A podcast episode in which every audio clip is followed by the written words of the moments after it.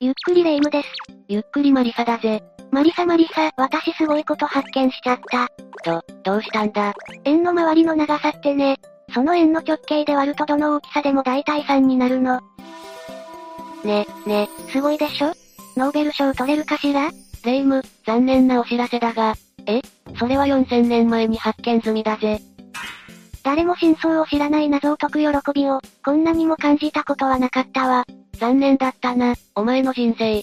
バカにしたじゃあそんなレイムのために今回は、未だ解明されていない世界の謎を5つ解説するぜ。お見合いリー。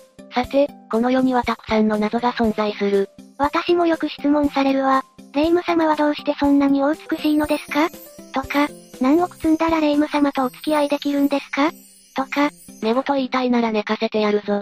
ひ、ここで紹介するのは、歴史上の有名人の死の真相だったり、謎の古代遺物とか、イエス・キリストにまつわる不思議な遺物とかだ。そんなこと言ってどうせとんでも説ばっかりなんでしょどうだろうな。にやり、ひ、ゆっくりしていってね。1、ジョー・クレオパトラの最後。では、解明されていない世界の謎一つ目は、ジョー・クレオパトラの最後だ。クレオパトラの死は、毒蛇に自分を噛ませたことによる自殺とされているが、実は毒薬を飲んだのではないか、という説もあり議論になっているぜ。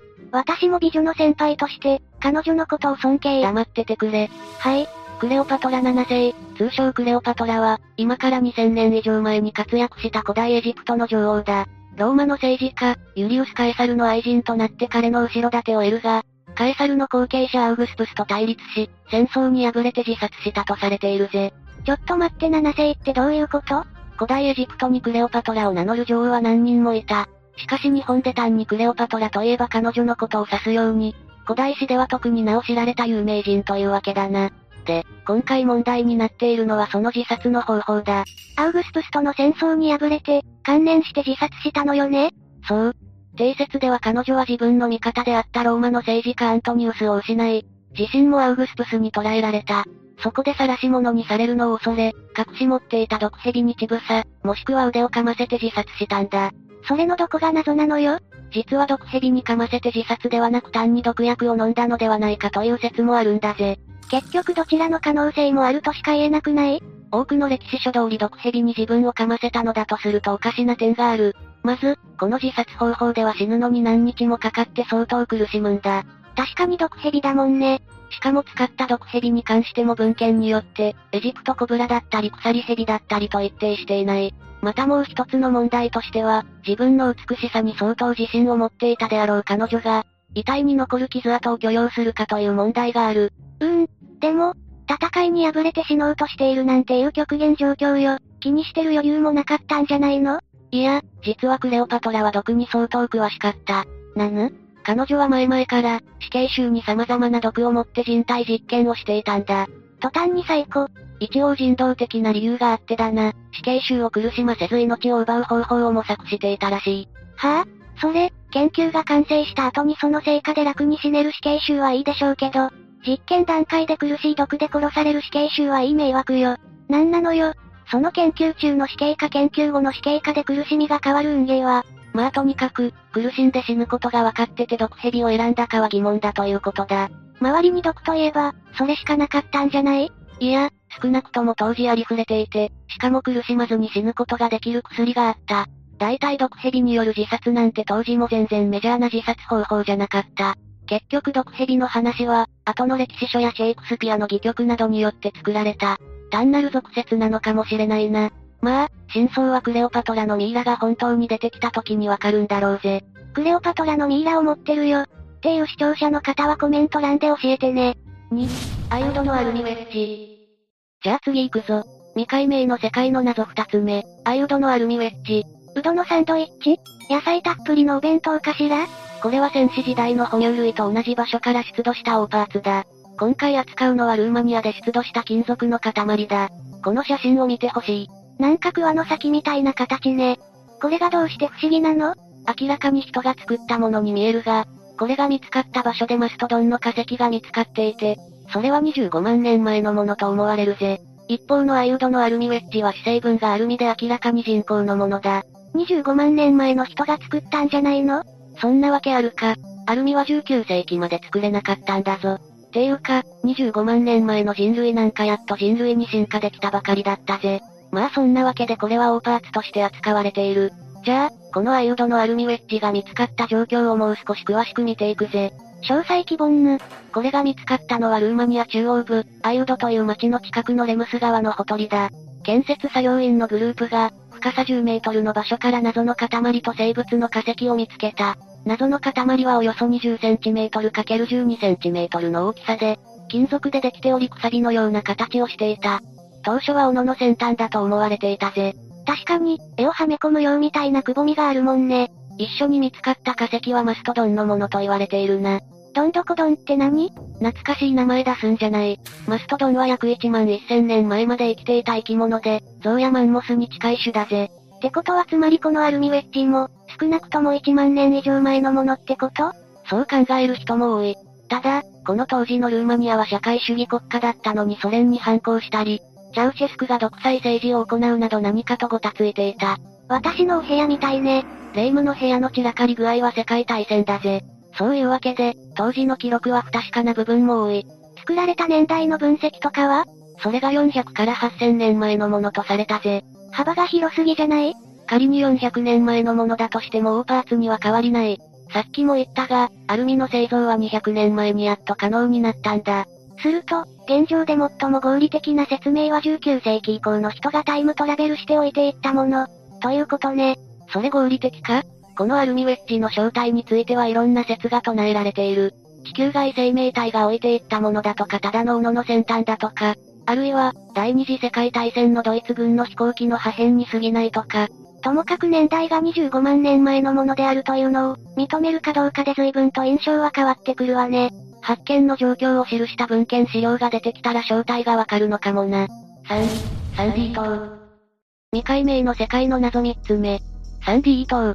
これはいくつかの文献に登場するものの実在しない島のことだぜ。幻の島ってことそう。要するにそこにあったという証言はあるのに、行ってみたらやっぱりないということなんだ。不穏すぎるわね。果たしてこの島は実在するのか、実在しないのならどうしてあると思い込んだのか、というのが大きな謎なんだ。どこにあるの忍ばずの池だとしたら超小さい島だな。これは南太平洋のニューカレドニア沖にあるとされている。いやー、言うて島でしょ指輪なくすのとはわけが違うんだから、あるのかないのかわからないなんてことはなくないだが、島を見つけたという記録は結構ある。じゃあまずこの島が記録された例を見ていくぜ。仕方ないから聞いてあげるわ。歴史上最初にこの島が記述されるのが、1792年、フランスの軍人、ブリュニー・ダントルカストーによる記録だ。ダントルガスストーブ。ダントルカストーはこの時、いくつかの小島を発見していてサンディ島はその一つとして記述されている。ふむ。この時はまだ謎でも何でもなかったのね。次に記録に登場するのが1876年、今度は捕鯨船がこの辺りで島と干渉を発見したと報告している。お次は2000年頃。また随分時代が飛んだわね。アマチュア無線家たちがサンディ島というのが実は存在しないのではないかと囁いていたが、それほど話題にはならなかったぜ。惜しいところまで行ったわ。そして2012年この島の存在にいよいよ本格的に疑いの目が向けられる。ほう。オーストラリアの海洋調査の過程で、この島が載っている地図と、載っていない地図があることが明らかになった。とうとう謎が明るみに出たわけね。この2012年の時実際に現地が調査されたんだが、島は見つからず、さらに、島があるとされた場所は1400メートルの海底だったぜ。ってことは、結局のところ島はないという結論で決まりなんじゃないのそれにしては、ここまで記録がしっかり残っているのも不可解なんだ。ちなみにかつてはこの島が載っていたことも確認されている。 Google が言うなら島はあるわ。間違いないわね。 Google 信者この謎に対していくつか仮説が出されている。まずは著作権トラップ説だ。著作権ってどういうことこれは、この島が著作権を守るためにでっち上げられた架空の存在だったのではないかというものだ。あはいはい、あれね。理解したわ。絶対わかってないだろ。著作権トラップというのは、例えば百科事典などに存在しないものについての項目を紛れ込ませることで、その記述を丸ごと盗用したものの著作権侵害を立証しやすくするというものだ。独り占めしたい食べ物にわさび入れるみたいなものね。そうだけどなんか違うぜ。次の説が人為的なミス説だ。つまり、これまでのこの島の発見者は単なる見間違いや誤認をしたんだろうというのがこの説だぜ。これはまあ、わかりやすいというか、みんなが考える面白くもなんともない説よね。この他に、この島が軽石が集まってできたものだったという指摘もある。どういうこと火山からの噴出物がたまたまここに浮かんでいたってことだ。それが島に見えたと。お茶目な見間違いするのね。今では Google マップのサンディ島の表記も消されているぜ。証拠隠滅。よい、ザ・ブザー。では未解明の世界の謎4つ目。ザ・ブザー。 B 級ホラーの香りがプンプンするわね。これはロシア連邦内から送信され続けている短波放送だ。何ラジオ番組ってこといや、基本的には単調なブザー音がひたすら続いているだけだ。どういうことブザー会社の CM かしら CM だけを流す放送なんてないだろ。これは何のための放送なのか、そしてなぜ途切れなくブザー音が続いているのか、というのが謎なんだぜ。それって一般人でも聞けるの聞ける。周波数を合わせれば、世界中どこからでも聞くことができるんだ。ちなみに送信されているのはモスクワ近くの通信基地だ。じゃあやっぱりロシアの政府の仕業なのは間違いなさそうね。これは当初、西側諸国のアマチュア無線化などの間で話題になり始めた。一般人の電波ジャックに会うこともよくあり、いたずらされることも多いようだぜ。謎なのに遊ばれてるのね。これって結構昔から放送されているのじゃあこのザ・ブザーの発見から、これまでの変化を見ていくぜ。不思議発見。最初に確認されたのは1982年のことらしいが、放送自体はもっと前からあった可能性がある。2003年ブザー音に変化が起きる。音程が高くなるとともに、ブザー音はちょっぴり長くなった。どこの暇人がそんなわずかな変化を見つけたのかしら失礼だぜ。で、2010年にはまたブザー音が前の音に戻る。試行錯誤してるわね。 2010年6月5日、突然ブザー音が止まり翌日には再開。8月25日放送に物音や人の話し声が聞こえるようになる。これはブザーの発生装置を直接放送機器につないでいるのではなく、ブザーの音をマイクで拾って放送していることの証拠とされているぜ。今日は特別生放送でお送りしてるのかしらさあな。ただのブザーの音を延々と流し続けるのって、わわわわ、私を怖がらせる以外にドドドどういう意味があるわけめっちゃ震えてるじゃないか。じゃあ、このザ・ブザーの正体に関する仮説を紹介していくぜ。まずは世界各国のロシアスパイへの暗号という説だ。世界中に散らばっているロシアのスパイに指令なり情報なりを流しているというのがこの説だな。確かに、これだけ怪しい内容だとスパイへの暗号だと考えても不思議じゃないわよね。次の説が国内の軍隊への通信であるというものだ。この説では戦争などの有事に指定の場所に軍隊を集合させる、という役割を担っているのではないかと言われている。でもどうして秘密通信とか、インターネット経由じゃなくて短波放送なんてものを使うの簡単に言うと、短波放送は遠いところに電波を届けやすい。さっきの国外のスパイ説でも同じなんだが、戦時の軍隊の緊急招集などの目的にはうってつけなんだぜ。確かに、軍隊だって戦時には国外にいる可能性も高いし、通常の通信インフラが破壊されていたりすることもあり得るもんね。まあそんなわけで、次の仮説行くぜ。デッドマン装置説だ。まさか、死者を機械の身体に改造して、人体実験を。そうじゃなく、このブザー音が電波に乗って聞こえることで、通信設備とかがきちんと機能している証明になっている。っていう説だ。全く当たり障りない説ね。それはやめとくわ。やめとくってなんだよ。じゃあレイムが気に入りそうな説がこれだぜ。なになにデッドハンド説だ。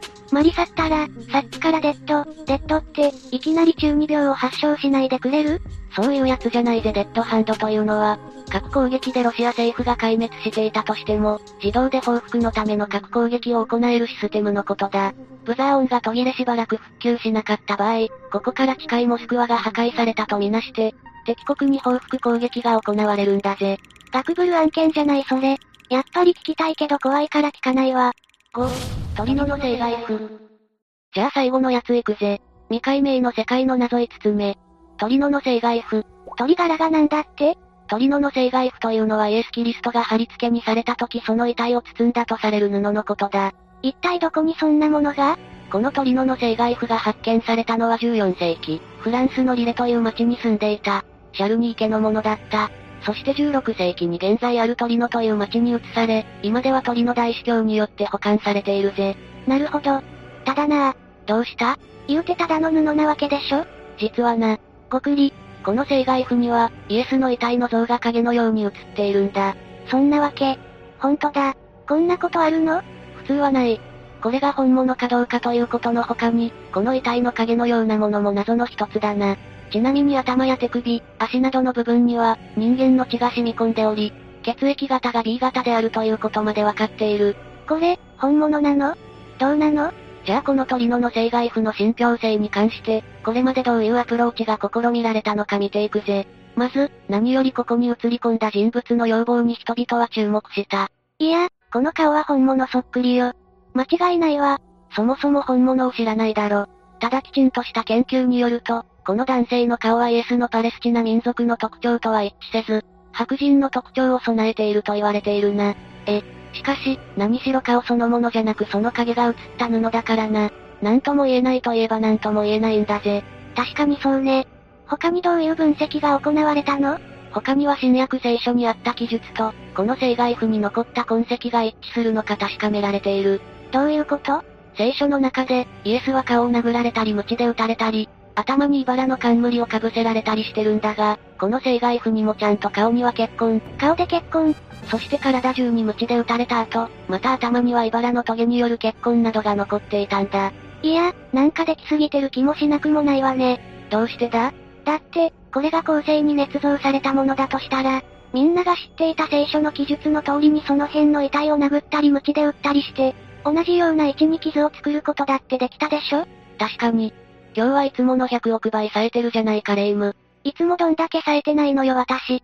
そこでとっておきの証拠を紹介するんだが、この生骸譜の人物は手首に釘の跡があったんだぜ。え、だから貼り付けにされたんならそうなるんじゃないのそう。実際に当時のローマ人がやっていた貼り付けでは、囚人の手首に釘を打っていた。しかし中世の多くのイエスの貼り付けの絵では、手のひらに釘が打たれている。つまり後世に作られた偽物なら、生涯譜の人物は手のひらに釘の跡がつくはずなんだ。それが、イエスの時代の正しい方法で手首に釘が打たれていた。え、ってことは、少なくとも、本当にこれがイエスの時代のものだったという証拠とされるぜ。いやこれもう、決まりじゃないただ、生涯譜が本物と信じる人々に不利な証拠もある。それが放射性炭素年代測定法の結果だ。これでこの生涯譜の年代を調べたところ、13から14世紀という結果が出たぜ。はい、偽物を。もっともらしいこと言ってたけど結局偽物を。恥ずかしい。なんでお前が偉そうなんだ。まあ、この結果に関しては反論も出されている。後世に修復された部分を分析したんだろうとか、そういう感じだな。はい、言い訳。見苦しい。この他に、血の流れ方を調べたこともある。